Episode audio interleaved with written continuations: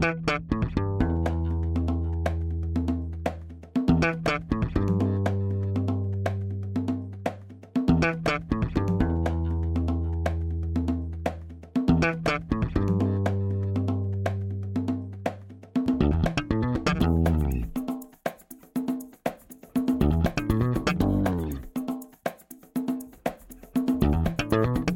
Este é o Tapa da Mão Invisível, podcast destinado àqueles que querem ouvir ideias que abalam sociedades e que não são ditas na mídia tradicional. Bem-vindo, Paulo Fux. Tudo certo, Júlio? Tudo maravilha e contigo? Tudo certinho. Estamos no primeiro episódio de 2021, é isso?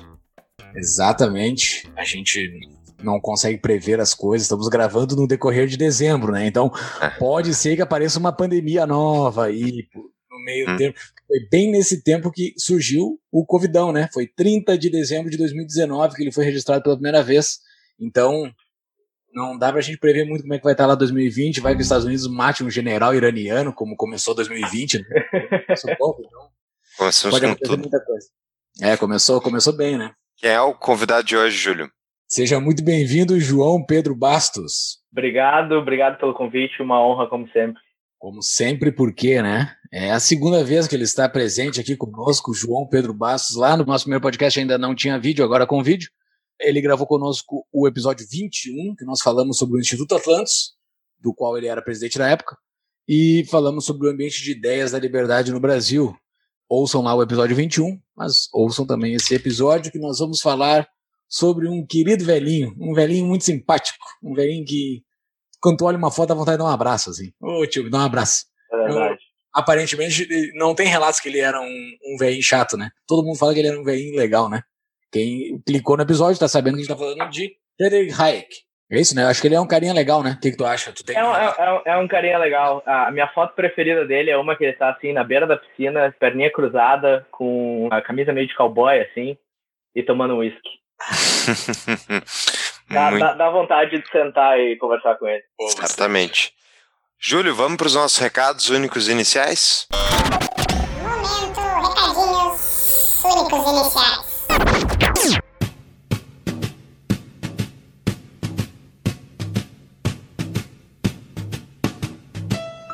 Fly me to the moon, let me play among the stars. Buenas então, Júlio um episódio sobre a vida deste prêmio Nobel, o único prêmio Nobel da escola austríaca. Mas antes de falar do episódio, DBI Contabilidade, né, Júlio? Para quem quiser abrir sua própria empresa, quem quiser fazer negócios novos, querer empreender, saiba que precisa de uma contabilidade séria e que vai ser seu parceiro no negócio. Exatamente. Procurem a DBI. O link está no nosso site, sapadomainvisível.com.br barra DBI. Entre lá e procurem eles para ser o seu parceiro ao montar, estruturar e continuar o seu negócio. E sobre o episódio, né, a, o JP trouxe muita gente, ele falou muito sobre a origem do Hayek e, e dos outros economistas, inclusive da escola austríaca.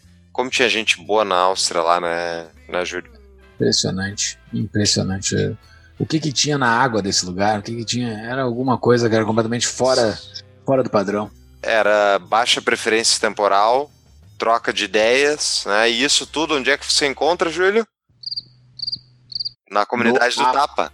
Exatamente, para entrar na comunidade do Tapa é só entrar no nosso apoia-se, apoia.se barra Tapa do Mão Invisível, entra lá, procure uma recompensa de acordo com o seu bolso, de acordo com o seu gosto e participe do grupo mais livre do Brasil, né? Isso com certeza ele é e eu não consigo provar, mas com certeza ele é.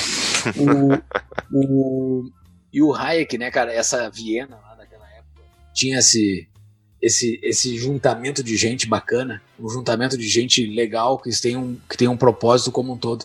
Medidas proporções é o nosso grupo do, do Tapa da Mãe Visível. Nós temos pessoas imbuídas de mesmos objetivos, que é aprender sobre liberdade. Muito bem. Foram citados muitos livros ao longo do episódio. Quem quiser comprar, se aprofundar no conhecimento, tem que entrar pelos nossos links da Amazon. Vão todos os livros citados nas show notes estão no nosso site, tapadamainvisível.com.br. E lá tem, dentro dos episódios, tem todos os links. Sempre que você entrar por um dos links, a gente ganha um rebatezinho da Amazon. Esses dias eu comprei quatro livros de Mises, por um motivo especial que em breve saberão. Comprei, fui lá nos linkzinhos do Tapa. Pá, pá, pá.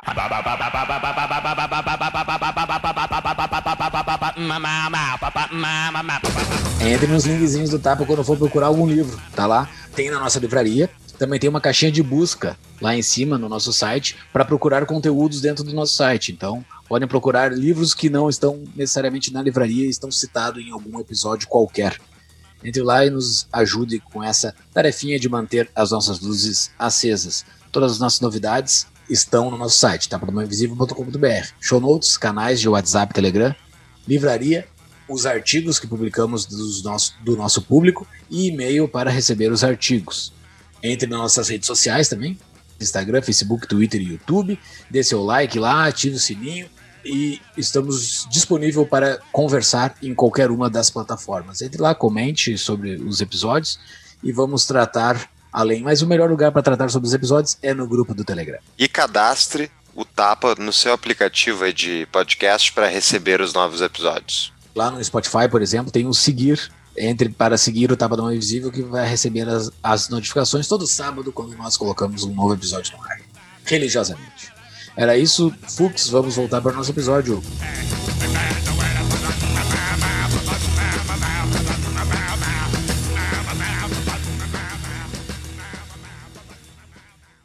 João Pedro Bastos é doutorando em economia pela Texas Tech University e PhD Fellow do Free Market Institute. Atua também como conselheiro do Instituto Atlantis. Cara, uh, Free Market Institute, ele é dos Estados Unidos? Sim, ele é um instituto dentro da universidade, é o Texas Tech Free Market Institute, mas ele tem um financiamento privado, apesar de funcionar dentro da estrutura da universidade. E para alguns alunos que vão lá fazer o doutorado na Texas Tech, eles pagam a bolsa lá para que você fique nesse meio tempo pesquisando lá junto com eles. Enquanto ah, tá, tá é, doutorado. É da, é, da, é da Texas Tech também. Então, talvez não é. seja dos Estados Unidos em algum em pouco tempo, né? Porque o Texas vai separar. Né? Como um, uma pessoa com, com vista ia ser discutido, eu não vou emitir opinião. o que tu acha do Biden, né? ah, cara, eu acho que a maioria da população americana, a princípio, prefere ele, né? Vai que nesse mês aí vira, o Trump consegue derrubar a eleição e tu tá fora. Por isso que eu disse a princípio. Tudo calculado. Até que se prove o contrário, a maioria parece que votou nele. Oh, Texas, Texas é um lugar bacana, assim. Eu, eu só passei pelos aeroportos de Tex, do Texas, mas era um ambiente muito bacana, assim. É, foi um único lugar que eu passei o único aeroporto que eu passei que tinha uma igreja dentro, assim, o cara poder ali rezar enquanto tá esperando. Não tinha, eu, é. eu nunca tinha visto isso. Em Lubbock, onde fica a universidade, é considerada a cidade mais texana do Texas. É, tipo, é centro, é a capital nacional da cultura cowboy e tal. É, os chapéus são maiores. É, os chapéus são maiores, bota e cinto. Com a fivela cinto, desse tamanho. O assim. É tipo aquele de boxeador, tá ligado? que os caras usam. Uhum. Então tá, vamos. Falamos do Texas. Eu acho que o Texas não tem muito a ver com o nosso, com o nosso assunto de hoje, né? Acho que o Hayek não tem muita relação com o Texas. Mas vamos falar sobre esse velhinho que nasceu na Áustria, passou por alguns países e chegou ao apogeu acadêmico, inclusive com o prêmio Nobel. Assim, dá para dizer que é um apogeu para qualquer economista, né? Mas Sim. fora o Nobel, assim, por que, que é importante a gente, a gente, falar sobre esse cara? Por que, que ele virou um episódio?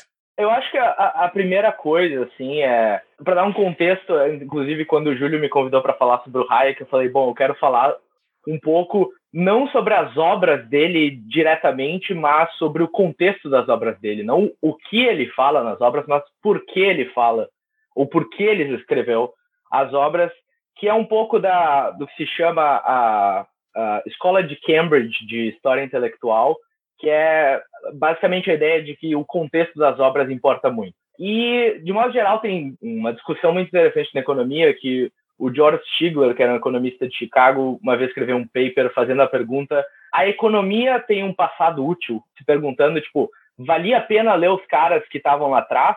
E ele responde que não. Ele responde que tudo que tinha de bom lá atrás está incorporado hoje em dia. Mas, por um outro lado, teve um outro economista, uh, o Kenneth Boulding, que ele escreveu um paper falando de depois de, do Paul Samuelson, quem precisa de Adam Smith?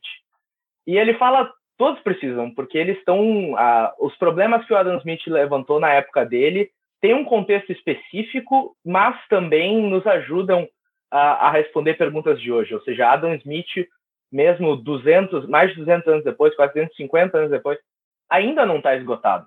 É, então, eu acho que primeira coisa que vale a pena olhar para trás e falar sobre o Hayek, simplesmente por olhar para o passado e aprender com o passado, né? Uma é a antítese da visão Whig da história, né? Que o futuro é sempre melhor, então a gente é bom olhar para o passado também e aprender com ele.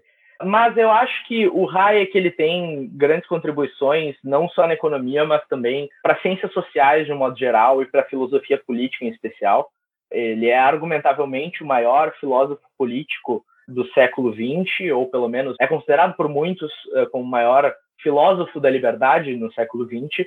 E o Hayek tem contribuições não só em diversas áreas uh, das ciências sociais e da filosofia, da psicologia também, mas também ele tem diversas contribuições dentro da economia, desde teoria de preços, a teoria do conhecimento, uma economia institucional, uma, contribuições da macroeconomia, a teoria dos ciclos econômicos. Então, eu acho que o Hayek é um dos personagens mais prolíficos do século XX e é indispensável estudar ele. Ótima defesa. Esse, essa, essa, essa defesa de tem que estudar o economista no seu período histórico. Nós tivemos um episódio aqui que o entrevistado defendeu que não precisávamos ler mais os antigos, porque os antigos já estão incorporados 100% e revisados e conferidos as falhas que eles tiveram no passado. Mas é interessante essa tua defesa. Muito que, bem, desculpa, ótimo advogado. Desculpa, Júlio, quem é que fez essa defesa? Eu não lembro. Foi o Kanitz. Ah, tá. Stephen Kanitz. É, ok. Não, mas dentro da área de, de economia, o Samuelson não é o, o cara que previa que o PIB da União Soviética ia superar a, uhum. a Estados Unidos, que previu por décadas isso. O maior livro, de, livro didático mais vendido dos Estados Unidos, a, e o cara previa que a União Soviética ia ter uma economia superior. Então vão esses caras que leem esse cara diz, dizem que não tem que ouvir mais os clássicos, não tem mais ler os clássicos, é o fim da picada, né?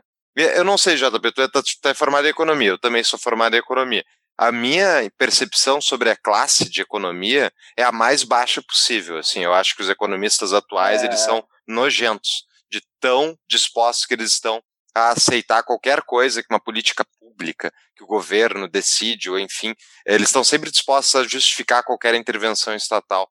Eu não sei como é que será, será que na época do Hayek, embora obviamente a gente está falando aí, quando ele estava no sucesso profissional, o Keynes também estava, tá, era o maior embate talvez, era entre os dois, mas será que não houve uma degradação do ambiente de ideias na economia? É uma, é uma pergunta complexa, porque o Hayek, por exemplo, ele sempre foi contra a, a, atuação direta. Ele via o ambiente acadêmico como muito influente, mas ele sempre quis se limitar ao, à discussão das ideias. E, bom, se os políticos depois quisessem pegar as ideias dele e aplicar, que bom, legal, eu acho que as minhas ideias são boas, então acho bom mas ele uh, diretamente nunca quis ter mais essa posição, mesmo uma posição mais panfletária, mas muito menos uma, uh, uma atuação direta em qualquer esfera pública. Mas, uh, ao mesmo tempo, tiveram vários contemporâneos dele, grandes amigos dele, como Lionel Robbins, o Ronald Coase, o Friedman, o Stigler, em especial no período de guerra ali, muitos trabalharam para o governo, no escritório estatístico do gabinete de guerra né, na Inglaterra e tal. E, por um lado, eu também não gosto eh, do que o Hayek falava, né, de, dessa essa arrogância de, de achar que a gente pode saber tudo e querer planejar e, e, e achar soluções para todos os problemas sociais, mas ao mesmo tempo eu não, eu não vejo necessariamente com maus olhos aqueles que uh, entram uh, e starve the beast from inside, assim, sabe? É, entram para o governo e, e, mudam o sistema de dentro. É, é, óbvio que sempre tem problemas de incentivos, problema do, do cara que entra e, e acaba se perdendo no sistema, mas ao mesmo tempo muitas vezes dá certo, né? Então, polêmico, polêmico. Isso, isso é polêmico no meio liberal, libertário. É, e... sem dúvida. Eu, eu não sou contra o cara entrar dentro do sistema, mas o, o que eu acho que me incomoda mais não, não é nem o cara que está dentro do sistema tentando reformar de dentro. Mais me incomoda é o, é o economista que está aí numa faculdade fazendo desenho de política pública na teoria, dizendo como é que vai ser implementado e como vai ser resolvido o mundo e tal, basicamente cagando regra, né? E, e de muitas vezes de coisas que já são comprovadamente er, er, erradas. Eu tive um professor meu na faculdade da PUC lá, que era abertamente marxista e que fazia análises e papers, enfim, utilizando-se de uma base marxista para identificar por que o Brasil não saía do buraco. É tipo, é, é ridículo isso, tá ligado? É, meu, meu ver já está mais que comprovado que Marx está errado. Tô dizendo que ele tem que ser é. expurgado ou proibido de pensar o que ele pensa, mas, tipo, esse cara, ele é muito mais abrigado dentro de uma instituição de ensino pública, eh, de ensino uh, superior, e mesmo era uma faculdade privada, de passagem, do que um cara que vai dizer que o Estado não tem que intervir, que não tem um papel para isso, que não a política pública dessa maneira não vai funcionar. Tipo, é muito mais aceito uma pessoa, um acadêmico que dá guarida para a intervenção estatal do que o contrário. E é isso, talvez, que eu acho que é esse ponto da arrogância que falou do Hayek, que ele matou a charada, né? É tipo a arrogância que vocês acham que vocês não podem planejar uma sociedade inteira baseado de cima para baixo. É, mas até eu acho que, na verdade, isso é, é, é um, é maldição da América Latina, assim. A gente vê aqui no Brasil, a Unicamp, na Argentina, de volta, a sucessão dos peronistas e kirchneristas uh, botando uh, a Argentina para sofrer de volta. É, mas nos Estados Unidos a gente não vê esse, esse ambiente, fora alguns nichos assim muito específicos. De modo geral, a, a profissão do economista nos Estados Unidos já não tem tanto esse, ou, ou no, em vários outros lugares do mundo, né?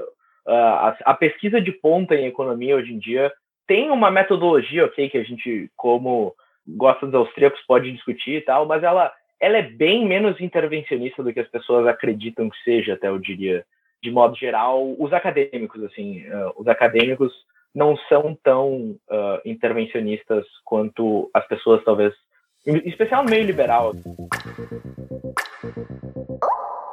Ter uma renda extra é sempre importante. Agora na Mutual, além de lucrar investindo, você pode gerar uma renda adicional como agente autônomo de crédito. Traga bons tomadores e investidores e receba até mil reais por cada empréstimo ou investimento efetivado. Entre pelo link do Tapa para nos ajudar a medir o tráfego enviado para os parceiros. Conheça mais em tapadamãoinvisível.com.br barra mutual. E esse velhinho que fez tudo isso na vida, ele começou na Áustria pré-guerra, né? Ele é, ele é, ele faleceu em 92, ele nasceu no início do século passado ou final do século retrasado? 8, 1899 ele é. Ah, ali na virada. Na virada. Bom, o, o, como vocês sabem, o, o Hayek nasceu na, na Áustria, né, em Viena. Ele vem de uma, uma família de uma família rica da época, inclusive é, ele era Friedrich August von Hayek, o von, nesse caso, na Áustria, era um, um sinônimo de, de ser uma família da aristocracia, que foi abolido depois todos esses, esses títulos, eram uma espécie de título de nobreza, assim, eh, de aristocracia, mas ele, a família é de bastante cientistas, o pai dele era um médico, mas que adorava botânica, o avô paterno dele também uh, era das das ciências biológicas.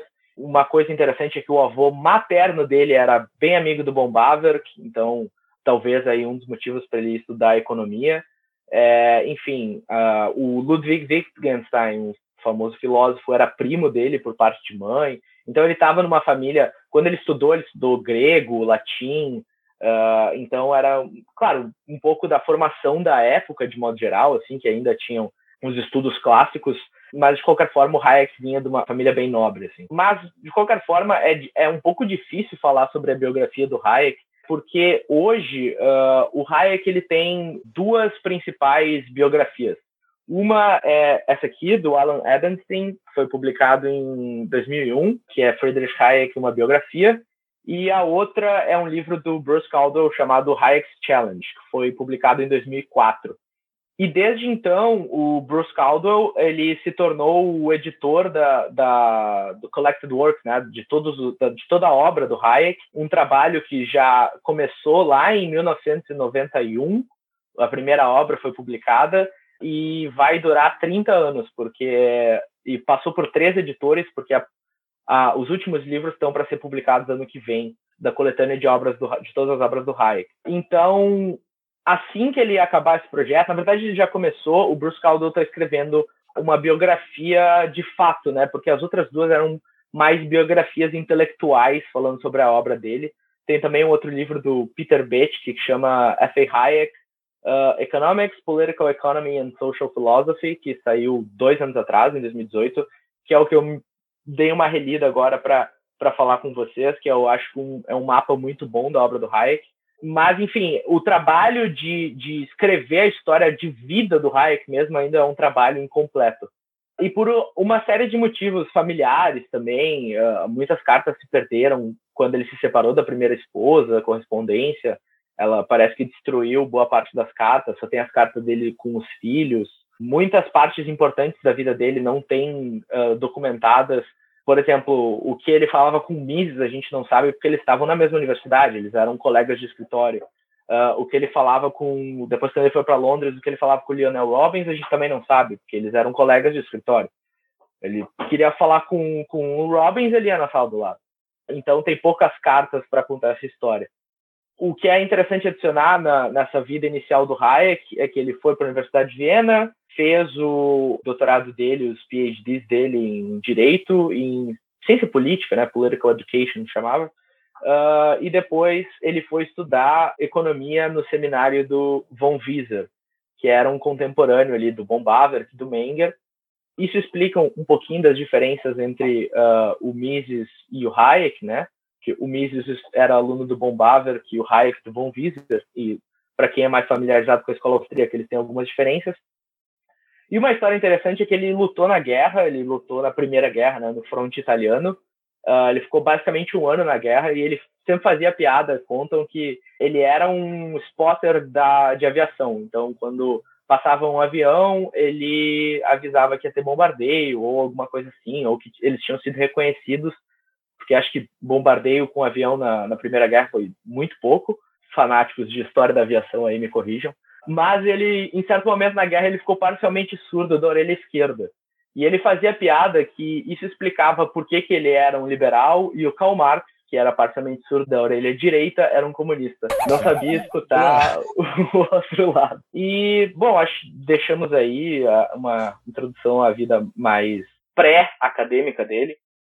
Mas ele, ele participou do Círculo do Mises, não participou dos de Viena? Sim, é. Tinham uh, dois uh, círculos. Assim, um era o seminário do Mises, uh, na Universidade de Viena, onde frequentavam outros austríacos, como Hans Mayer, o Oscar Mongerstern, que depois foi fazer a teoria dos jogos, frequentava o Hayek, o Fritz Machlup, que depois foi para os Estados Unidos e trabalhou bastante mais para a área de finanças lá na Johns Hopkins. Uh, teve o Gottfried Haberler, que é da uh, economia internacional. Uh, todos esses austríacos frequentavam, o Alfred Schutz, o sociólogo, também frequentava esse, esse, seminário do Mises. E depois, depois da Primeira Guerra, esse seminário começou a se desfazer, começou a se criar um ambiente muito hostil na Universidade de Viena, com alguns positivistas entrando mas principalmente começou a se criar uma grande um proto-nazismo na Áustria ainda, né? Uh, mas se começou a ter uma, uma grande intolerância com os judeus. O Mises era judeu. O Hayek, até a, o sobrenome dele é judeu, mas ele não tinha nenhuma uh, descendência uh, judaica direta em cinco gerações, eu acho que é que, ele, que eles comentam num... Ah, esqueci. O Hayek ele tem um, um, um livro chamado Hayek on Hayek, que é ele comentando alguns aspectos da vida dele, mas também não chega a formar uma autobiografia. E, enfim, esse seminário do Mises começa a se. O cara fazer um livro assim, o cara sabe que é foda, é. né? é, começa. começa a se desfazer o, o, é, esses seminários e ao mesmo tempo tinha um, um outro seminário que era o seminário dos positivistas lógicos, né? Também, que era chamado, tinha o Vienna Circle também, tinha vários, a vida intelectual em Viena da época era uma coisa absurda, assim, Viena era uma das capitais intelectuais do mundo. Mas no período entre guerras, por diversos motivos, muitos desses círculos intelectuais começaram a se desfazer, muitos uh, fugindo da Europa com medo da volta da guerra, ou por serem judeus fugindo do nazismo. Tem esse, essa aura em Viena no fim do século XIX, no pré-Primeira Guerra, né? que inclusive nós citamos aqui no episódio 100, onde nós falamos sobre o livro Democracia, o Deus que Falhou, tem uma nota de rodapé muito boa, que o Hoppe fala sobre o que que tinha nessa Viena, que tinha todas as grandes mentes de todas as áreas do conhecimento vieram dessa Viena e provavelmente não existiu um outro lugar assim no mundo após Sim. isso, né? Não tem é como é. se ali tivesse sido o ápice do conhecimento ou da intelectualidade como é, um é, é, um negócio admirável, é, né? Tudo que se vê de Viena assim, nessa época. Outro que eu lembrei agora, uh, o Eric Weglin também era do frequentava às vezes o círculo do, do Mises, o seminário do Mises ali não era um participante frequente, até onde eu sei, mas frequentava algumas vezes. Outro gigante também que estava uh, ah, nessa época em Viena e depois.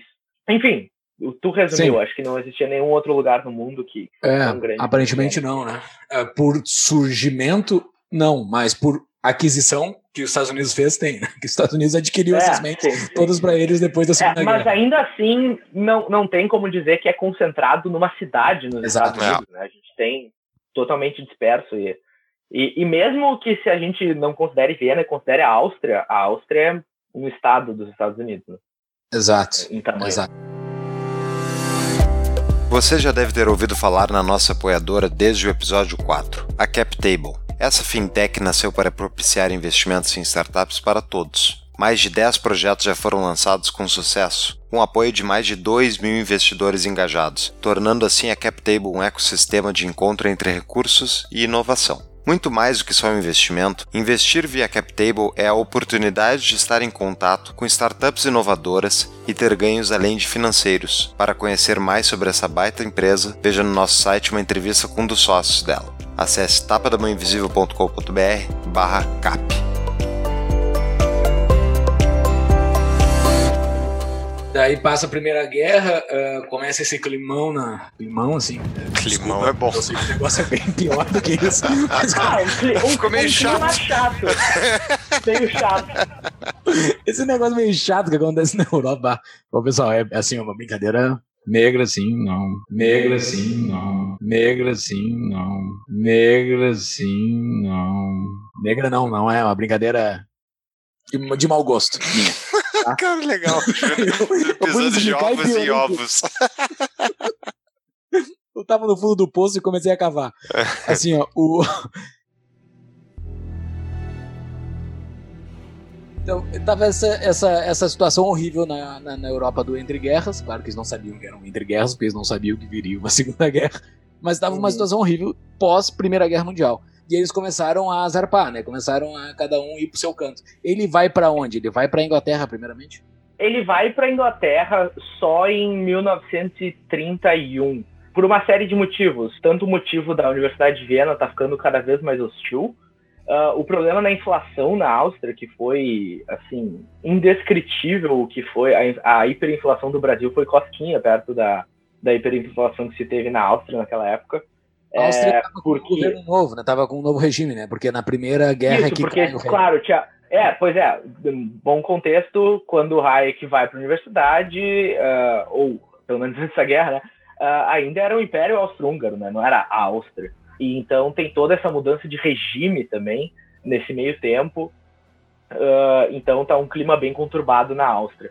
E todos esse, esse, esse, esses problemas do, do, da guerra vão inspirar o, o, o Hayek uh, nos temas que ele vai escrever no futuro.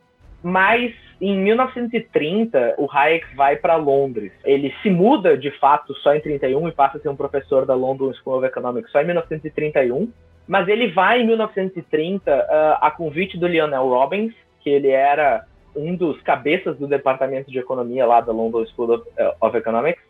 E o, o Lionel Robbins ele era um editor do Econométrica, que era um dos principais jornais acadêmicos da economia, né? Em especial na Inglaterra, talvez era o mais relevante. E o Keynes publica em 1930 o Treatise on Money, e então o Robbins convida o Hayek, como editor do Econométrica, para uh, escrever uma resposta ao tratado do, do Keynes, o tratado monetário do Keynes. O Keynes já estava, já era muito famoso na Inglaterra por ter escrito antes uh, as consequências econômicas da paz, né, no final da Primeira Guerra, onde ele começa a tentar uh, postular o que deveria ser o ambiente na, na, na Europa para se evitar que mais guerras acontecessem, né? E o que acontece é que o, o Hayek escreve esse paper, esse paper é recebido de uma forma estranha porque o Hayek não falava inglês tão bem, apesar de não ter erros, porque obviamente foi corrigido e tudo mais, mas ele escreveu de uma maneira, até o final da vida continuou escrevendo de uma maneira bastante truncada, assim, complexa de ler, em especial em inglês, com frases muito longas, sem uso de vírgula, que nem a gente uh, dá uma amenizada no português, né? Então era difícil de ler. E o Hayek foi convidado para ir dar umas palestras. Primeiro ele dá as palestras na London School e depois ele vai dar palestras em Cambridge, que é onde estava o Keynes, onde estava o Piero Sraffa, onde estava John Robinson, outros economistas uh, ali da, da, de modo geral, do que a gente pode chamar de uh, economia da competição imperfeita, né? Ou economia da, das falhas de mercado. E o Hayek, quando ele vai para lá dessas duas palestras, ele nota em um primeiro momento que as pessoas não entendem o que ele está explicando. Não só pela questão da, da, barreira linguística, mas porque ele se deu conta, em especial em, em Cambridge, quando ele vai falar com, com o Keynes e tudo mais, que eles não entendem o background austríaco do Hayek, que os outros liberais ali que conheciam Mises, conheciam von Bader, conheciam melhor uh, o Lionel Robbins era, era um liberal, mas a turma de Cambridge não entendia. Então, houve toda essa dificuldade de comunicação entre eles. Mas é interessante notar que, de qualquer forma, ele, ele teve um, um bate-volta ali no Econométrica com o Keynes, eles ficaram discutindo por muito tempo a questão dos ciclos. E tem duas coisas interessantes sobre isso. O primeiro é que o, o, o Hayek admirava o Keynes como pessoa o Keynes, todo mundo descreve ele como uma pessoa, tipo, brilhante, assim, no sentido de que fazia uma pergunta para ele sobre qualquer assunto, ele era uma pessoa muito letrada, muito inteligente, e ele, ele não era um cara uh, dogmático, ele sempre acreditava que se as ideias dele se provassem erradas, uh, ele poderia ir lá e convencer os, os governantes a dizer, não, olha aqui, eu errei, na verdade, apliquem essa nova teoria aqui. E o problema é que ele morreu, né? E depois não pôde chegar lá e dizer para os governantes dizer, olha que eu estava errado. E ao mesmo tempo, o, outra coisa interessante é que o Hayek assim sempre tentou buscar essa essa amizade de respeito. Os dois tinham respeito. Eles ficavam furiosos quando debatiam diretamente na publicação, mas buscavam ter uma amizade de respeito. Uh, e sobre esse aspecto em específico, eu recomendo bastante o Keynes versus Hayek. Uh, em português, eu só joguei que tem alguns erros de tradução, assim, por questões mais técnicas, mas, de modo geral, conta bastante a, a história do debate dele com Keynes, que é bem interessante. E, ah, só antes que eu me esqueça, um outro aspecto é que, por que, muitos se perguntam por que o Hayek nunca escreveu um livro para refutar ou tentar refutar a teoria geral do Keynes. É, e o problema é que o Hayek passou, tipo, dois anos estudando o Treatise on Money, do Keynes, e ele foi lá, deu uma série de palestras tentando corrigir os erros de, do Keynes, que foram publicadas depois como Prices and Production, do Hayek. E aí ele chegou, mandou uma cópia para o Keynes e foi chegar lá e perguntar, olha aqui, essa aqui é minha crítica à tua obra, não sei o quê, e o que, que, tu acha? E ele falou, o Keynes simplesmente respondeu, ah, eu não acredito mais em nada disso. O Keynes, tipo, tinha, ah, eu não acredito mais nesse minha, na minha teoria monetária que eu escrevi cinco anos atrás. Isso desmotivou o Hayek a, a escrever uma, uma, uma crítica bem fundamentada à teoria geral, porque ele imaginou que o Keynes só ia esquecer ou mudar de ideia alguns anos depois. É um Sim, contexto histórico que eu, que eu julgo bem interessante. O rival perdeu a energia, assim, porque ele um alimentava o outro. É, ele pensou, ah, por que, por que que eu vou gastar anos da minha vida rebatendo esse livro se daqui dois anos ele. Esse, é, o Keynes vai dizer, ah, eu não acredito mais nessa, nesse livro aqui que eu escrevi.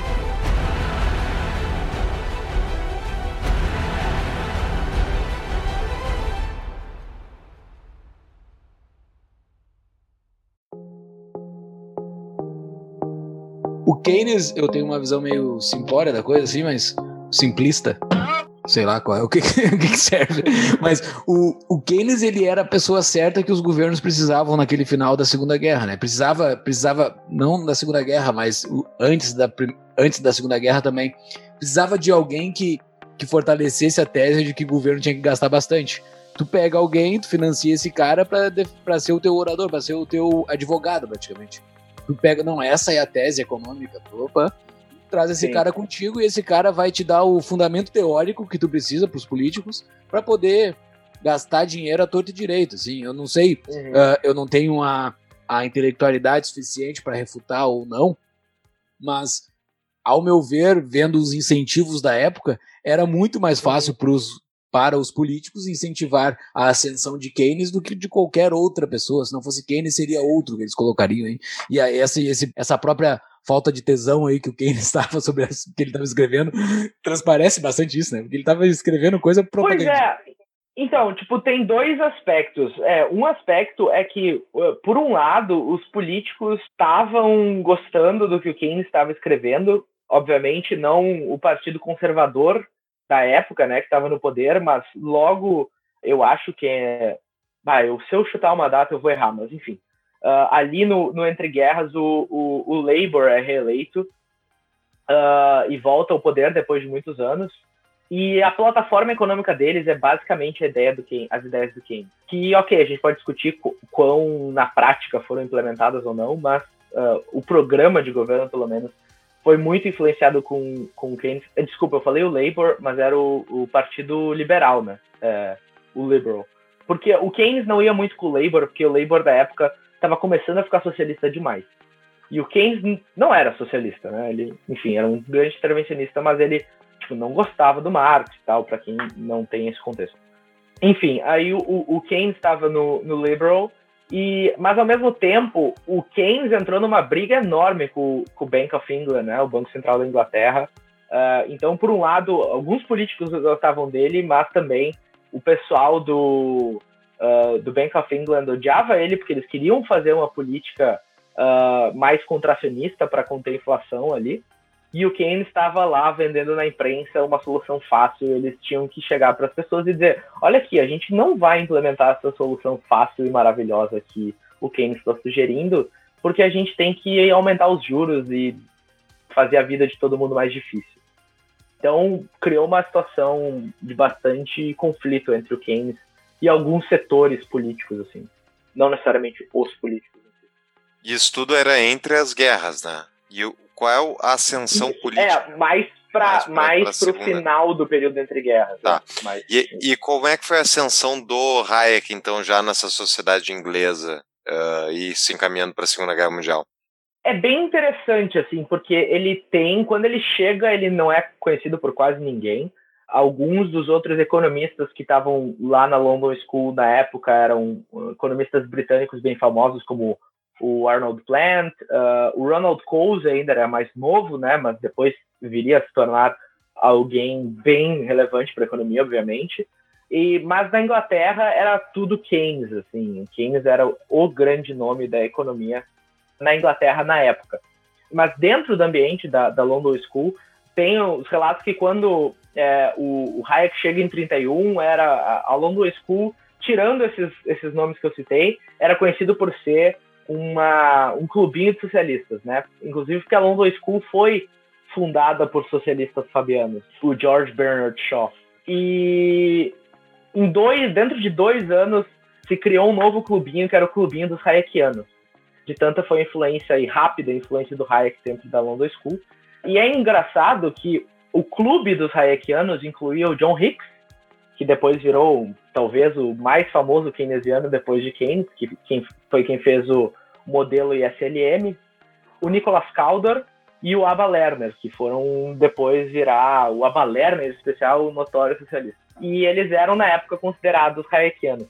O que aconteceu é que, no final da década, lá em 1939, Londres começou a, a ser, ou início da década de 40 ali, Londres começou a ser, tá sob ameaça de bombardeio alemão, então eles evacuaram uh, a London School para Cambridge.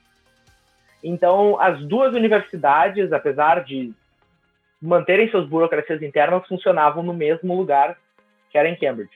E todos esses que eram potenciais hayekianos acabaram indo ficar uh, em contato com o, o Keynes, com a John Robinson e com o Pierre Rafa em especial, e acabaram indo pro, pro lado negro da força ali. You will know the power of the dark side. E aí o, o Hayek interagiu mais com Keynes nessa época em Cambridge, inclusive reza a lenda que eles fizeram uma ronda juntos para ficar no telhado da, de Cambridge detectando bombardeios lá, se, se vinha uh, a Luftwaffe lá. Mas depois, ao longo da guerra, a Europa começa a esvaziar dos amigos do Hayek. Bom, o Menger, o Wieser e o Bombaver, que foram os professores do Hayek lá em Viena, já tinham todos morrido nessa época. Uh, o Schumpeter tinha ido para os Estados Unidos no início da década, em 32, para Harvard. Uh, o Haberler, que eu mencionei antes, também foi para Harvard em 33. O Fritz Maclup foi também em 33 uh, para os Estados Unidos. O Oscar Mongerstern foi em 38 para Princeton. O Mises foi em 1940. Uh, e o último a sair de, da London School foi uh, o Ludwig Lachmann, outro austríaco, que foi para a África do Sul, onde depois ele foi professor do Israel Kisner lá na Cape Town, uh, ou Johannesburgo, agora não lembro. Mas enfim, ficou basicamente só o Hayek no final da década de 40. E ele caiu no esquecimento. Ele teve um certo apreço ali, foi muito conhecido uh, quando ele publicou O Caminho da Servidão, em 44, mas logo depois, por algumas questões políticas, inclusive, do pós-guerra ali, do pós-segunda guerra sobre essa ronda que eles fizeram junto esse tempo. Tem uma pergunta de um, de um patrão aqui que é uma brincadeira. Momento, patrão, pergunta. Se Keynes e Hayek frequentavam a mesma universidade, por que o Hayek não deu uma porrada na cara dele? é, é, o, é o que eu falei antes, é, eles tinham, eles tinham uma, uma, uma relação de, de respeito, assim. Primeiro, Uh, até esse livro conta bastante a, a história nesse O Hayek versus Keynes, tem que falar para os ouvintes. Ah, desculpa, o Hayek versus Keynes conta bastante a, a, relação entre os dois nessa época. E é, inclusive Eles eram amigos, eles assim, eles não eram inimigos. É, eles, eles não eram, tipo, grandes amigos, como vocês dois são amigos, mas pelo menos eu presumo, né? Nós três somos, não? Tu pode ah, É, isso. Tá, obrigado, obrigado. Mas eles, eles se, se respeitavam, assim, tinham. Era, eram cordiais um com o outro. Sim, sim.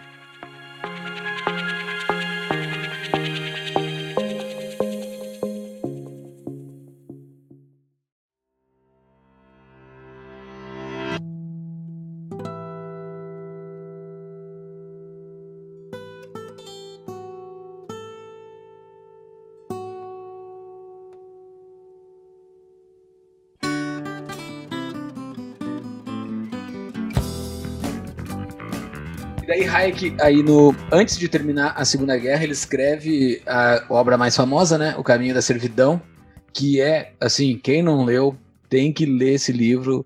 Ele não é o básico da, das ideias da liberdade, sempre tem ideias mais complexas ali, porque ele, ele cita muita coisa. Mas é interessantíssimo ler esse livro, é muito bom, principalmente pelo contexto histórico desse livro, porque é impressionante como ele escreveu aquilo antes do Hitler não tinha caído ainda. Então é um negócio bizarro, assim. O cara tava. A lucidez que ele tem de conseguir prever ao que os impactos do, de, alguns, de algumas coisas estavam ocorrendo naquela época. Então ele conseguiu reviver com esse livro, JP. Porque ele estava meio esquecido, daí com esse livro ele conseguiu voltar é, para ele, ele reviveu, é assim, ele reviveu um pouco esse livro, uh, ele voltou a ser um pouco influente, mas com o fim da guerra, Logo em seguida, a ameaça nazista parecia algo impensável se retornar. Só que, uh, apesar de, a época, quando ele escreveu a primeira edição do livro, ele ter focado no perigo do nazismo e depois o livro sofreu alguns ajustes em edições subsequentes, focando mais na questão soviética, porque nesse certo aspecto, o nazismo como, como Reich, né, como uh, instituição de poder, de fato, não as ideias nazistas, mas o nazismo como uma força política relevante tinha acabado. O livro ficou muito, uh, fez muito sucesso na Alemanha pós-nazismo, mas na Inglaterra eles pensavam, ah, se o maior perigo era o nazismo, o nazismo acabou, ah, a Inglaterra não vai virar uma União Soviética, então a gente pode ficar tranquilo, esse livro não diz muita coisa. Estou forçando a ideia aqui, né? Claro que é mais, uh, mais tênue que isso, mas para entender mais ou menos o que se passou. Mas, ao mesmo tempo, esse livro abriu as portas para ele nos Estados Unidos. O que, que aconteceu? Antes, em abril de 1945, ele foi contratado por um, por um senhor chamado Harold Lunow, que ele era presidente do Volcker Fund. O Volcker Fund era tipo como hoje em dia existe o Liberty Fund, ou sei lá, era um fundo que financiava seminários, eventos, palestras, projetos liberais. E o Harold Lunow queria que o Hayek escrevesse um, o caminho da servidão da América, o American Road to Servidom. Porque o primeiro ele era mais escrito uh, buscando uma audiência britânica. O que alguns dos exemplos que o Hayek dava e tudo mais não seriam compreendidos tão bem pelo público americano. Ele queria mais exemplos específicos e tudo mais. E primeiro Hayek negou uh, escrever esse livro. Bom, como vocês sabem, esse livro não existe até hoje, para dar um spoiler, né? Mas o que aconteceu por causa dessa ideia é muito interessante. O Hayek falou com um amigo dele, que era um professor famoso de Chicago, Henry Simmons, um dos fundadores da, da chamada Escola de Chicago, e ele gosta da ideia e, bom, não nega pro, pro Harold Lunow, lá do Volcker Fund, vamos botar essa conversa adiante. O, o Hayek recebe a autorização de subcontratar o projeto, ou seja, ele podia reunir um grupo de pesquisadores para escrever o livro para ele, uh, ou fazer um livro editado com, enfim. E ele começa a discutir esse projeto e o Simmons usa esse projeto como uma desculpa para construir um instituto dentro da Universidade de Chicago. E o problema é que dentro da Universidade de Chicago, o departamento de economia era dividido em os chicaguistas. Só lembrando que nessa época uh, o Friedman, o Stigler, o Gary Becker, nenhum desses mais novos estavam lá em Chicago. E um outro lado, um órgão chamado Coles Commission, que era uma instituição dentro da Universidade de Chicago, dentro do Departamento de Economia, que o lema deles era ciência é medir. Então eles eram positivistas e eles discordavam em tudo. Uh, o Oscar Lang, por exemplo, um dos famosos debatedores do lado socialista no debate do cálculo econômico, uh, era um dos membros dessa Coles Commission, e eles queriam diminuir a influência da Coles Commission e trazer pessoas novas para Chicago. Então, uh, o Henry Simmons começa a construir esse projeto que se chamaria Institute for Political Economy. E, enfim, eles se juntam e começam a, a criar essa ideia. O Simmons escreve um projeto para esse instituto e manda lá para o Volcker Fund. E o Hayek manda junto um projeto para um outro instituto, não, para uma sociedade que ele queria criar que depois virou a Montpellier Society. E primeiro o Volcker Fund nega a, a, as duas ideias, porque ele queria um livro, ele não queria dois institutos, né? Mas o que aconteceu foi que uh, uma coisa muito interessante, por causa do Hayek, basicamente surgiu em Chicago. Eles queriam que o, o Aaron Director fosse contratado uh, na Law School e eles começaram a querer trazer o Friedman de volta para Chicago, uh, trazer o Stigler de volta para Chicago, todos para participar desse, desse projeto. E para amarrar um pouco a história, o livro nunca foi publicado, mas como consequência, uh, o Hayek foi para Chicago um pouco depois, em 1950. O Aaron Director foi contratado na Law School e dessa união entre Henry Simmons e, Henry, e Aaron Director foi reformulado todo o currículo da Law School e criado o, Journal of Law Economics e surgiu institucionalmente todo o projeto de Law Economics, tudo por intermédio do Hayek costurando tudo. Então, os chicaguistas que orgulham do Law Economics agradeçam, pelo menos em parte, ao, ao austríaco Hayek. o Law Economics uh, é le, lei e economia, pra... né?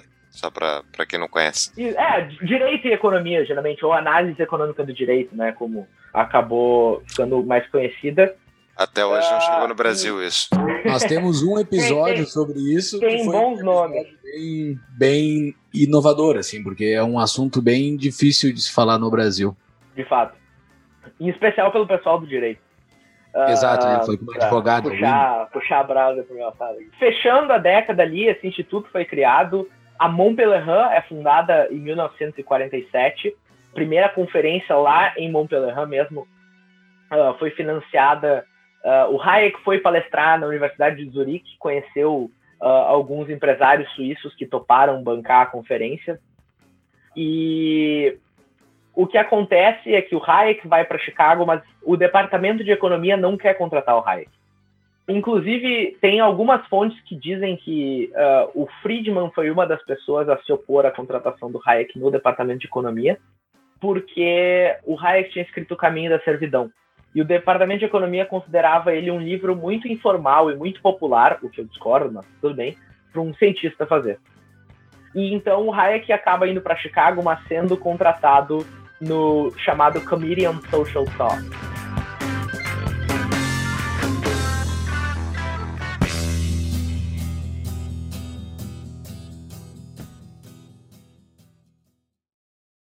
João, só queria perguntar o seguinte, mas na introdução do Caminho da Servidão, ele dedica aos amigos socialistas dele, né? Isso é na primeira edição já? Eu achava que se referia direto a uma... Eu achava que o Caminho da Servidão era desde o início, era em relação ao, ao socialismo. Não é que uh, a primeira edição fosse dedicada a um grupo especificamente e a segunda uh, a outro grupo. Mas o que acontece? Quando ele publica em 44, existia uma grande, um grande sentimento, pelo menos na Inglaterra, que os soviéticos eram menos piores porque eles estavam ajudando, de certa forma, a derrotar o Hitler no fronte oriental da Segunda Guerra. Então, ele tirou o pé, debreou nas críticas à União Soviética e focou na crítica ao, ao nazismo, não obviamente por concordar com, com a União Soviética, mas porque naquele momento era mais importante atacar com mais ênfase o nazismo.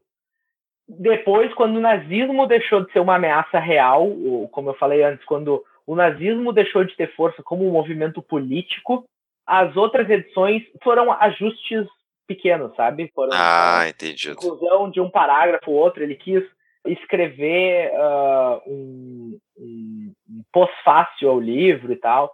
Mas ele, desde o início, aliás, bem antes uh, de escrever O Caminho da Servidão, ele já botava os dois sistemas como sistemas totalitários e, e parecidos, assim. Cara, eu gostei bastante dessa, desta, as, as tuas últimas explicações sobre a vida do Hayek. O pessoal do nosso grupo de apoiadores sabe que eu sou um fã de fofoca.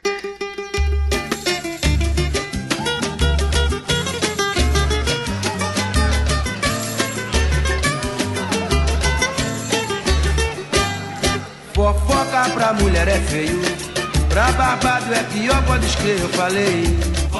Então, assim, essa, essa parte tititi da vida do, do, do Hayek foi sensacional. Por mim, eu iria mais três horas só querendo saber sobre os meandros dessas, dessa fofocaiada toda aí. Eu vou te dar uma fofoca rapidinho, então. Uma vez o Hayek ficou preso nos Estados Unidos porque ele não declarou imposto de renda. Meu Deus. Teve um problema com o IRS lá com a Receita Federal e ficou preso nos Estados Unidos. Não podia sair do país enquanto não pagasse os impostos. Que loucura. Na base começa a chorar, é que o coisa ruim é um tremendo patife. Cago dois irmãos para se adiantar. Olha aí, fofoca pra mulher é feio. Pra barbado é pior, pode escrever, tô falando. Fofoca pra mulher é feio. Aí tá, daí passou a Segunda Guerra, a gente já tava falando já da década de 60. As teses principais dele que é ele começa pegando o que o Mises tinha desenvolvido sobre o controle de preço e a impossibilidade do socialismo, né? Acho que é a primeira parte ali que ele vai desenvolvendo em, é em uhum. torno disso. E depois ele cria uma tese própria sobre a dispersão do conhecimento, né? Que é, eu acho que é o, uhum. a grande produção nova que ele cria, assim, e é inspirador para muita gente a partir dele daí, né? Claro, ele consolida muita coisa antiga, mas ele dá um arremate bonito uhum. naquela história da dispersão do conhecimento e daí ele conquista o, o Nobel. Uh, ah, para a gente conversar sobre a tese do Hayek e a produção do que o Hayek trouxe para a humanidade com a passagem dele pelo, pela vida. O que, que ele produziu? Assim, qual, quais são as teses dele? A obra acadêmica do Hayek pode ser separada em, em o, o, Peter Betsky, que eu mencionei lá no início, naquela biografia, biografia intelectual, chamamos assim, do, do, do Hayek, ele divide em quatro, uh, quatro fases a produção acadêmica do Hayek.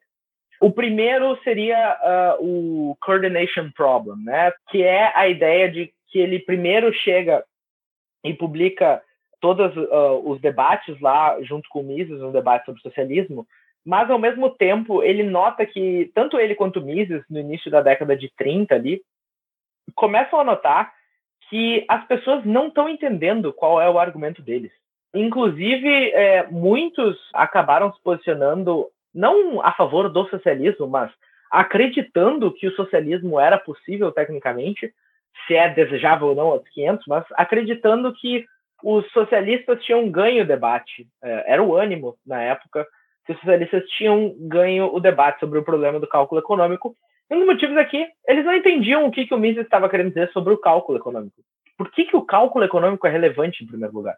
E é aí que o Hayek começa a se fazer as uh, grandes perguntas e ele publica uma série de papers no final dos anos 1930 até o final dos anos 40 que foram editados uh, num livro chamado Individualism and Economic Order. Inclusive, a dica tem no, de graça em PDF no site do Mises americano. E Bota no é, show notes. Esse, Individualism Economic Order é uma série de artigos que, por exemplo, desse, aí tem uh, o uso do conhecimento na sociedade, o economia e conhecimento, competição como um processo de descoberta, que são uma série de artigos que o Hayek tenta escrever para explicar para os colegas economistas dele não como funciona a economia no sentido mais rudimentar do, da oferta e demanda, mas sim qual é o grande problema econômico é uma pergunta uh, uh, mais profunda do que simplesmente como o mercado chega no equilíbrio entre preço e quantidade. Porque quando a gente fala, é o argumento que o, que o Hayek faz no Economia e Conhecimento, uma coisa é o consumidor fazendo suas escolhas. Ele tem suas preferências, ele tem os custos, ele maximiza ali sua utilidade. Essa parte, inclusive, é um ponto interessante de fazer. Essa parte da economia, o Hayek concorda que ela é 100% a priori. Aí ele concorda completamente do, com o Mises, é, é, o que o Hayek chamava de a lógica pura da escolha, né? Pure logic of choice. Só que depois, o grande ponto que o, que o, o Hayek começa a fazer no, no Economics and Knowledge, que é o paper de 37, ele chega e diz: bom, mas e quando a gente vai falar de várias pessoas no mercado?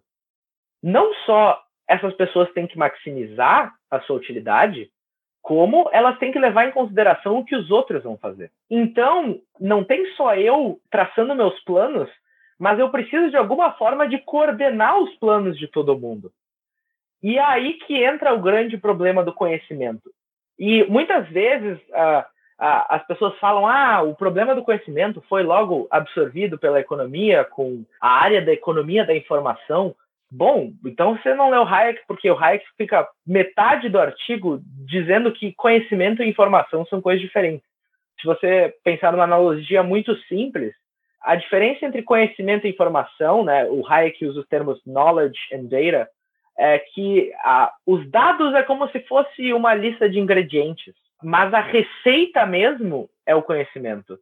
Eu posso saber talvez, ou a gente pode pensar, uh, se a gente botar numa perspectiva cronológica, que eu sei o que as pessoas sabem, querem hoje, eu sei os gostos da, das pessoas olhando para o passado, mas eu não sei como que eu devo investir para produzir no futuro.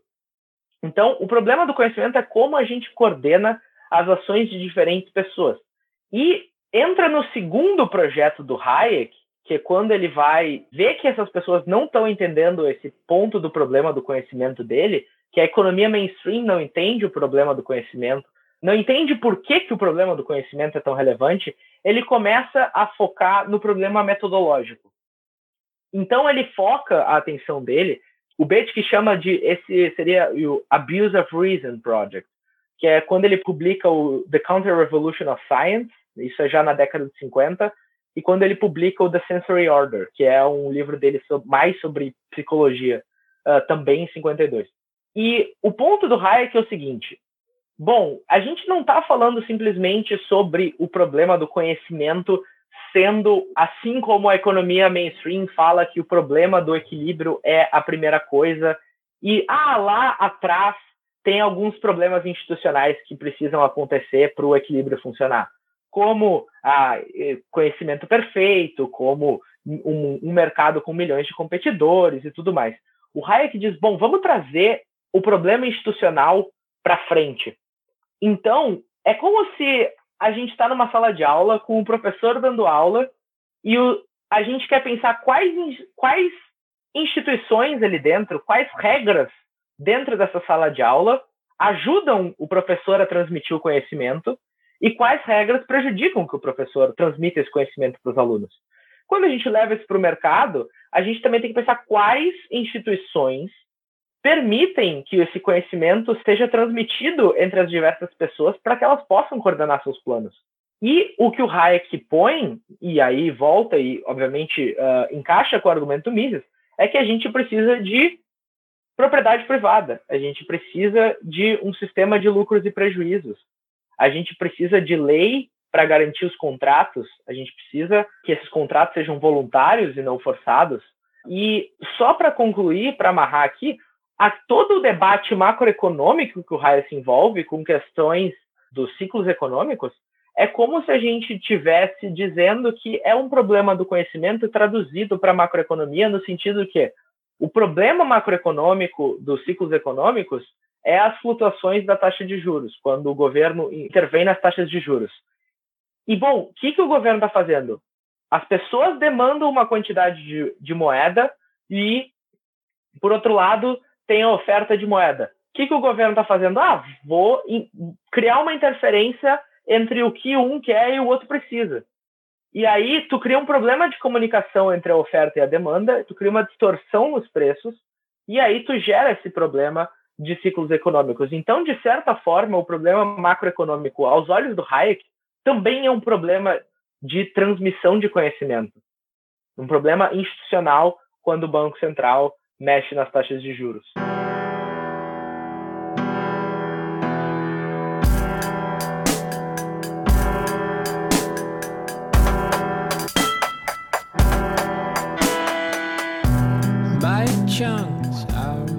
Tem um artigo no Mises Brasil que tem um PowerPoint lá que dá para fazer download que explica os triângulos de Hayek.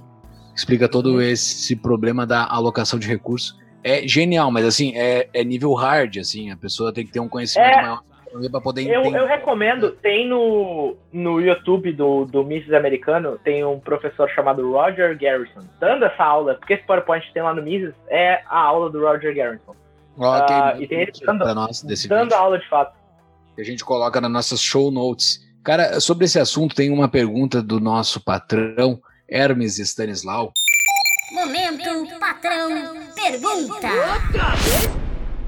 Que ele pergunta: o que pode ajudar a explicar a defesa do Hayek pela existência do Estado, especialmente pela estrutura que possibilitaria o mercado a existir? Bom, do ponto de vista histórico, uma das pessoas que fez ele acreditar mais nesse ponto foi o Karl Popper o Karl Popper chegou em Londres em 1945. Ele não conhecia ninguém, o Karl Popper, em Londres. E a primeira pessoa que ele foi conhecer foi o Hayek, porque o Karl Popper foi para a London School of Economics. Apesar de ele ficar, obviamente, no departamento de filosofia. O Hans Kelsen, que é austríaco um também, famoso, não? Popper é austríaco também. Também, austríaco, uh -huh. O Hans Kelsen, outro famoso jurista uh, da teoria direito lá, recomendou para o Kelsen Bom, chegando em Londres, vai lá e fala com o Hayek, porque ele conhecia o Hayek. Fato curioso, fofoca também. Fofoca pra mulher é feio. O Hans Kelsen foi padrinho de casamento do Mises e eles foram colegas de do kindergarten. O Karl Popper chega lá e eles viram grandes amigos, principalmente por aquele fato que eu falei. Todo mundo que era amigo do Hayek, que o Hayek conhecia aqui, era uh, seus companheiros intelectuais, tinham ido para os Estados Unidos. Ficou ele e o Popper uh, basicamente, na London School. Então eles criam uma grande amizade e o Popper, inclusive, fala que, ah, eu acho que eu sou uma das pessoas que influenciou o Hayek nesse sentido. Mas essa pergunta é respondida ao longo do terceiro e quarto partes, estágios da, da, da vida do Hayek. O terceiro estágio seria a, a, reconstrução do pensamento liberal. É quando ele escreve o The Constitution of Liberty, isso é na década de 60 e 70, o Constitution of Liberty sai em 1960 e depois quando ele vai escrever o Law, Legislation and Liberty, que sai em 73, 76, 79, a trilogia, que é quando ele se volta mais pro, de volta para o direito e para a filosofia política, sem esquecer, obviamente, a questão econômica, porque se a gente for botar num contexto, é o seguinte: primeiro, ele tenta responder o problema econômico.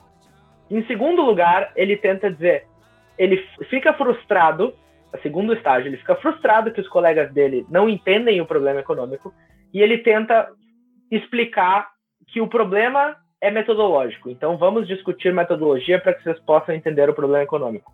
O terceiro estágio é quando ele se volta e olha e pergunta quais são as instituições que permitem que a economia floresça. E essas são as instituições liberais. E o quarto e mais difícil estágio de entender da vida dele, muito inacabado, muito confuso, até hoje não é muito bem explicado no livro do Beatty, que ele foca bem pouco nessa parte, que é o final da vida do Hayek, quando ele começa a falar de uma questão mais antropológica e evolucionária, tentando responder por que, que as instituições liberais não são adotadas, ou são menos adotadas. E vai toda a, expli a, a explicação do Hayek de, de como a gente adota os nossos princípios morais e de que é como se fosse um, um processo de seleção natural onde pessoas que adotam princípios morais mais relevantes que interpretam melhor a realidade humana e adotam instituições melhores conseguem sobreviver por mais tempo. E por todo esse contexto, eu não acho que é fácil simplesmente chegar e explicar por, de uma forma só por que, que o Hayek defende o Estado. Mas eu acho que se fosse para uh, botar isso numa frase, eu disse isso para dizer que é bem mais complexo o argumento. Sim, sim, sim. É, mas eu acho que seria. Bom, a gente em todo esse processo evolutivo chegou até aqui. Uh, a gente criou leis e regras e essas regras funcionam satisfatoriamente bem.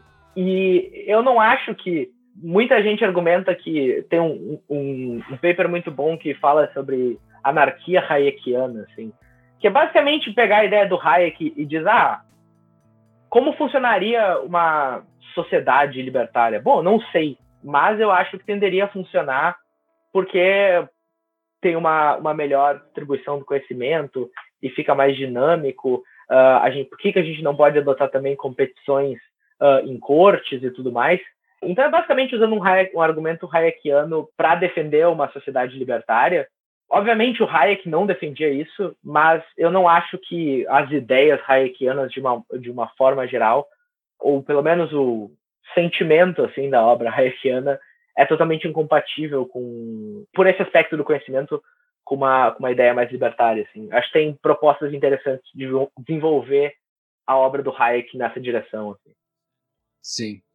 Existem aqueles que acusam os libertários de serem os economistas do Alabama.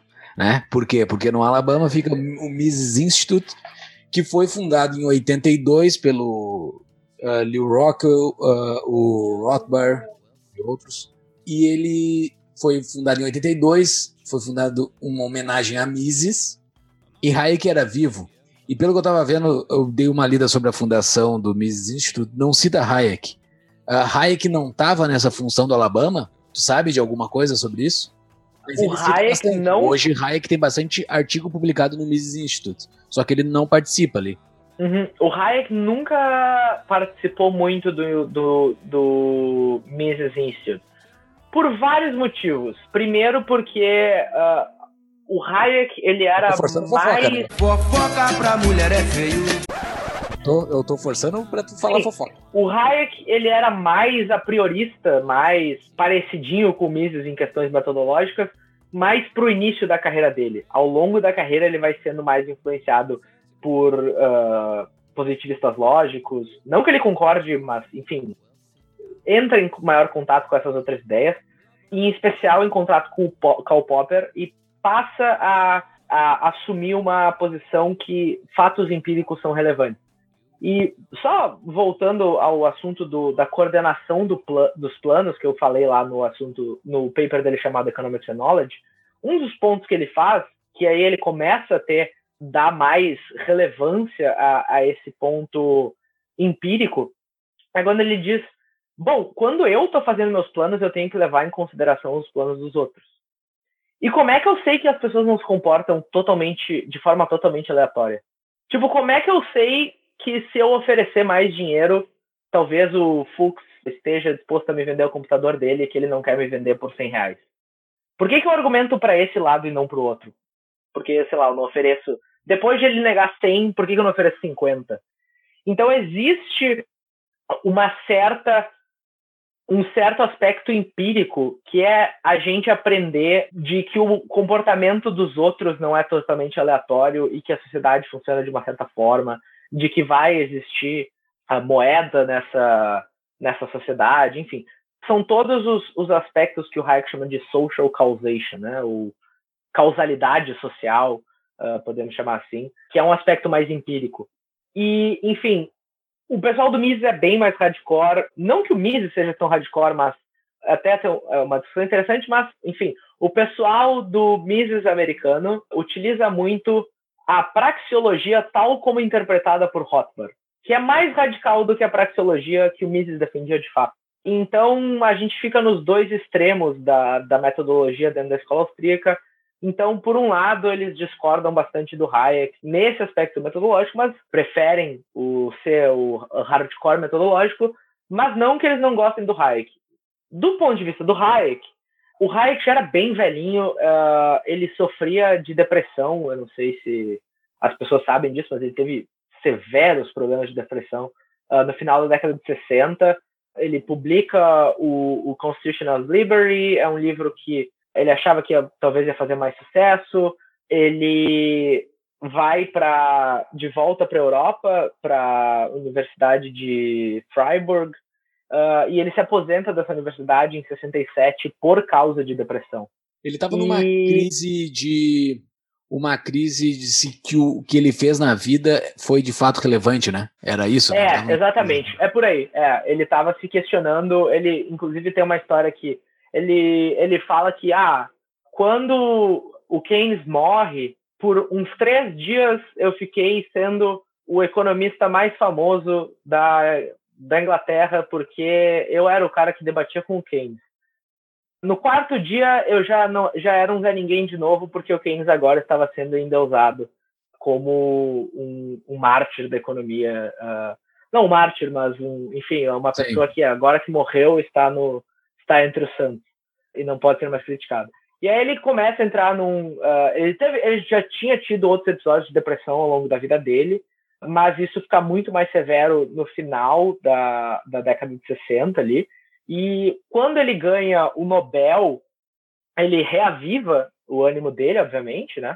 E ele publica o Law, Legislation Liberty, só que ao final da vida dele, ali na década de 80, quando ele volta a ter problemas de depressão, porque o Law, Legislation Liberty não faz muito sucesso. Porque ele foi ele deveria ter sido publicado como um livro só. E ele foi publicado como três volumes separados três anos entre um e outro. 73, 76, 79. Então, bah, se tu pega o, a, as coisas pela metade, não, faz, não fez tanto sucesso. Tanto que o último livro dele, que foi o Arrogância Fatal, muitos especulam até hoje qual a proporção do livro foi o próprio Hayek que escreveu e qual a proporção do livro foi o editor que escreveu. Porque ao final da vida o Hayek já estava meio incapaz, por esses problemas de depressão, de escrever. Uh, o editor dele do livro foi o William, o Bill Bartley, William Bartley III, que acabou depois sendo o primeiro editor da, do Collected Works do Hayek. O Hayek ele muda de opinião em várias coisas ao longo da carreira. Ele vai para um lado, vai para o outro, né? Obviamente dentro de um espectro, é, né? Ele não sai. Isso não, é, não, não, não é que tipo, ah, esque... ah, não acredito mais em nada disso. É, mas ele mas faz é, essa... Mas ele foi refinando muito os argumentos dele ao longo da vida. Então, mas no final ele chega a ter uma... uma ele está mais cristalizado na forma de pensar dele nos, nas obras, ou ele ainda assim está mudando em relação a parâmetros anteriores? Eu acho que o que é mais relevante é, é o seguinte, não é que quando Hayek chega no estágio 2, por exemplo, ele diz, ah, tudo que eu falei no estágio 1 um é bobagem. Nunca foi assim. Segundo aspecto é que ele não, não, também não foi muito no sentido de ah, isso aqui não está 100% certo, esqueçam isso e foquem mais.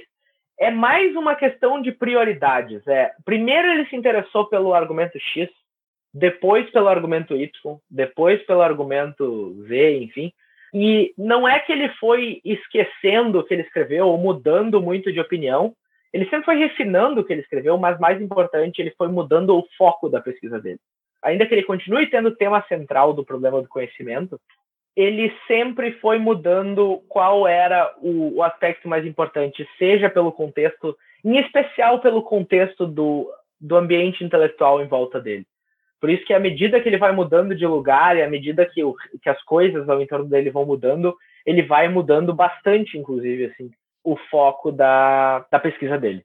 Para especificamente o que tu falou, uh, as mudanças existem sim, tá? Não é para negar isso também. Por exemplo, a questão metodológica é uma, é uma mudança óbvia que ele se torna mais popperiano ao longo da vida, uh, mais empirista ao longo da vida primeiro ele foca numa economia mais pura, depois ele vai focando num aspecto mais institucional e no final da vida dele ele foca bastante também em aspectos morais e culturais e antropológicos e mais sociológicos até também.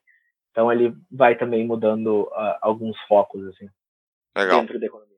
Interessante. Eu ia te perguntar sobre livros. Inclusive o Hermes Stanislau fez uma pergunta se além do caminho da servidão, quais livros são essenciais para entender os pensamentos reikianos ou onde encontramos insights e contribuições dele. Chaves, como dizia meu velho avô, se quiser chegar a ser alguém, devore os livros. Quê? Que devore os livros. Vamos por partes. É, em especial, o que eu recomendo para entender Hayek, não necessariamente escrito por Hayek, eu recomendo bastante uh, o livro do Peter Betsky, esse que eu F.A. Hayek, Economics, Political Economy and Social Philosophy, acho que é o nome, mas enfim, vai ficar ali nos show notes, né? Eu acho que é um, um entendimento muito bom das fases da obra do Hayek. Se vocês gostam, querem entender melhor a história do Hayek, o Keynes e Hayek, que eu já recomendei, uh, eu também recomendo esse que eu separei aqui, o The Road from Mont Pelerin, que fala bastante sobre a questão de Chicago, da vida dele, e, obviamente, a biografia do Hayek, uh, Friedrich Hayek, a biografia do Alan Ebenstein. Ebenstein, Ebenstein. E de obras do Hayek, se você prefere a parte mais de ciclos econômicos, obviamente, Prices and Production é o livro essencial a ser lido. E, além do caminho da, da servidão, tem uma questão que é o direito, legislação e liberdade já foi traduzido para o português uma vez, mas ele é completamente esgotado em português. Então uh, tem que ir para inglês. Mas assim, eu não tenho certeza se o Constitution of Liberty já foi traduzido. Eu acho que sim, como fundamento da liberdade. E se foi, também já está esgotado. Foi há muito tempo atrás, na época do, do Henry Maxud e tal. Então, levando em consideração que tem que ir para o inglês, eu diria que Constitution of Liberty é o livro de não economia mais importante dele. E se for em economia, toda a questão, quem gosta bastante do problema do conhecimento, o Individualism and Economic Order. E essa é a vantagem que tem de graça no Mises americano. Eu vou te mandar depois a lista que eu fiz aqui, tu complementa, tá, JP? Depois eu ponho bem uhum. completa na, na show notes. Para quem gosta de rap também, tem um, um rap muito bacana da que dois caras fizeram entre a disputa de Keynes e Hayek. Vamos colocar na show notes também. Ah, um vídeo verdade. muito divertido de assistir.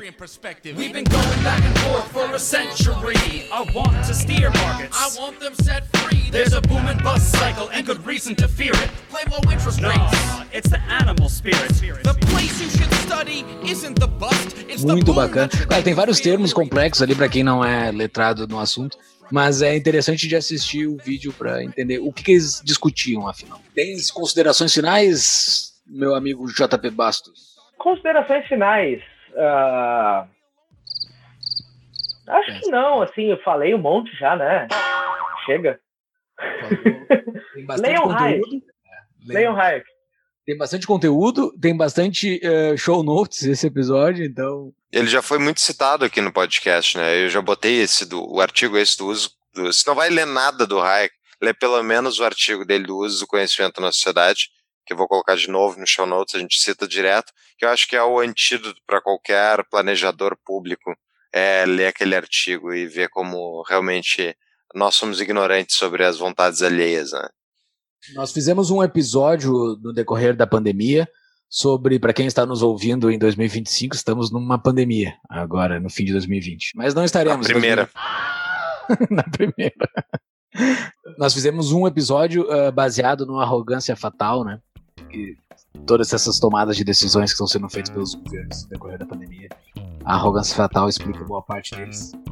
Esse velhinho é bastante citado e, é, e, é, e é muito interessante beber dele para ter ideias e tomar decisões da sua própria vida. JP, muito obrigado. Tuas redes sociais, quem quer seguir JP e tudo mais. E era isso, cara. Muito obrigado. Um forte abraço. Sucesso Grande no teu, prazer. Um abraço. Obrigado aos ouvintes. Muito obrigado, JP. Tu terminar a tua dissertação, Valeu. Nós já fizemos dois episódios aqui sobre dissertações. Então, se a tua dissertação for tragável para o grande público, uh, nos traga elas aqui e vamos apresentar um episódio na tua dissertação. Beleza, pode deixar. Valeu. E aí, pessoal. Valeu. Valeu. Um abraço. Um abraço.